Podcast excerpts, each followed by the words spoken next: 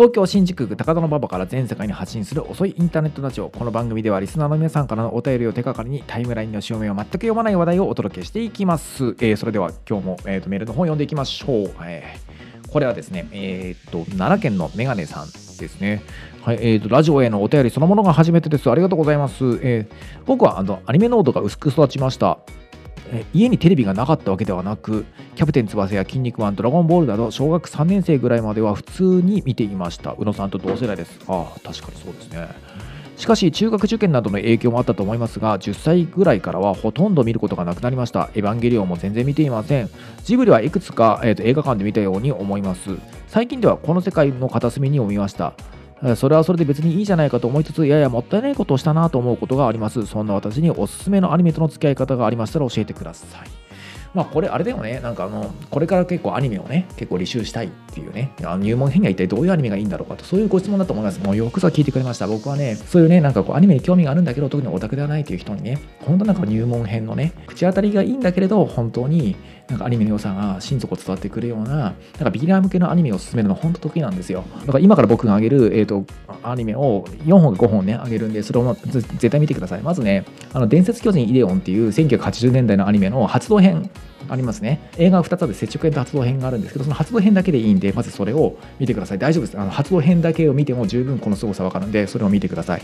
で、次に同じ富野義行監督の作品なんですけど、あの機動戦士ビクトリーガンダムって V ガンダムっていうのがあるので、それを全51話あるんですけど、あの絶対にえーこれも見通してください。で、あとは、あの出崎治監督のあのお兄様へっていう、いベルサイユのバラの池田理子さんが原作のテレビアニメが90年代のやつがあるんで、それも本当に素晴らしいいいあの演出でアニメの醍醐味が味わえるので、ぜひ絶対それも見てくださいですね。で、えー、とあとはね、うんあれもいいかな、押井守監督のね、機動警察パトレーバーとか、高架機動隊とか有名なんですけど、あえてね、あれね、初心者に僕が勧めたいのは、あのご先祖様万々歳ですね。あの終盤の展開とかも本当に素晴らしくて、やっぱアニメの入門にすごくぴったりだと思うので、あのぜひともね、あのメガネさんは、なんかこう、この辺りからね、あのアニメの世界に入っていくと、すごく入りやすいかなというふうに思っています。じゃあ次行きましょう。はい。えー次はですね、あ、これ18歳だ。すご。ピリかけるさんですね。はい。宇野さん、こんにちは。えー私は高専の4年で18歳の学生です。あ、高専生ね。へえ。高専についてはすでにご存知かもしれませんが、えー高校と専門の短大を合体させたようなものです。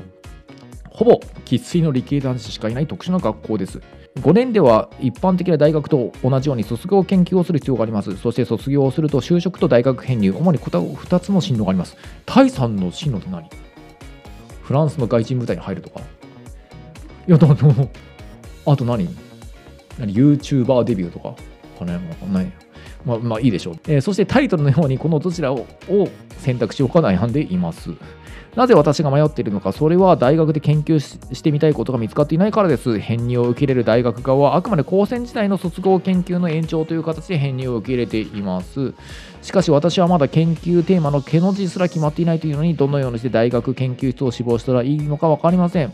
そうならば、いっそのこと編入というカードを選ばずに、AR、VR 系のベンチャーに就職したらよいのではないかと考えているわけです。えー僕は AR、VR 系の、えー技術に興味があって、えーそういった仕事に就こうと思っています。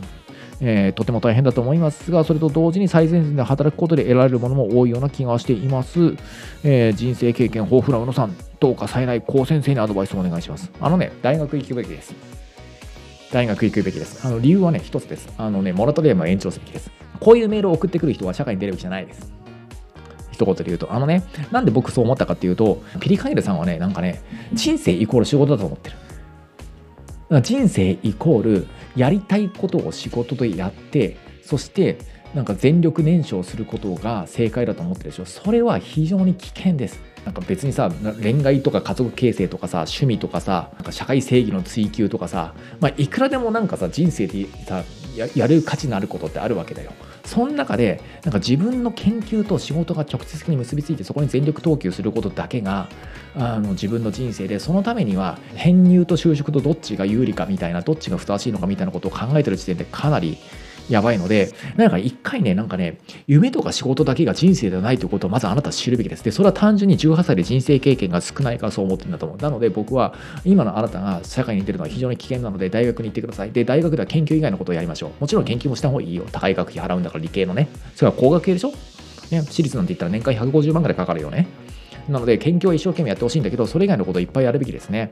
なので、あのまあ、僕が特に勧めるのはアニメ鑑賞ですね。で、であので初心者に勧めるアニメっていうのは、やっぱり伝説巨人イデオン発動編と V ガンダムと、あのお兄様へと、あと僕、無限にリバイアスとかね、ああの辺なんかも好きですね。すごい入門にぴったりのあのアニメだと思うので、まあ、そういったものをぜひともね、えー、あの鑑賞していただければと思います。はい、ということですね。じゃあ次のメールいきましょうね。辺境の地にお住まいのフルーツバスケットさん29歳ですね。えー、宇野さん、こんにちは。えー、っと、ラジオの新番組を始められると聞きつけ、ワクワクしてお便りを書いてます。やはりお悩み相談系ラジオって深夜番組夜配信なイメージですよ。お悩み相談系ってわけじゃないんですけどね。えー、突然ですが、えー、っと、果物って好きですか？普段果物食べていますか、えー、最近何か果物やフルーツを食べましたか？私は最近特別果物、フルーツが好きで好んで食べています。これどう解釈したらいいんだろうね。いやだからさこのフルーツバスケットさんはさすごい待ち構えでメール送ってくれてるわけじゃん。だから結構昔から僕のなんか出ているテレビとかラジオとかあとは書いてある本とか多分親しんでくれてる人だと思うんだよね。あの文面からすると多分僕が深夜ラジオやってたことも知ってたんだろうし。でそれでフルーツを食べましたか？みたいなメールを送ってくるってこれどう解釈したらいいんだろう？これあのまあまあいろんなこと総合して判断すると何かの隠語である可能性が、まあ、高いかなと思うんですよね。で何の隠語かっていうことをまあ僕なりにね、まあ、40年間ぐらい人生歩んでるんで、まあ、ちょっとこれまでの人生経験を総合して考えるんですよ。考えるんだけどえフルーツ好きですか、まあ、好きです。最近何を食べますか？あ何も食べてません。全く何も食べてませんなので、こういうメールは送ってこないでください。はい。はい、えー、ということで、この番組ではですね、えー、引き続き皆さんからのメールを、えーと、お待ちしております。え身の回りで起きたことから人生相談まで幅広く募集します。お問い合わせは概要欄にあるフォームから送ってください。それではまた次回もよろしくお願いいたします。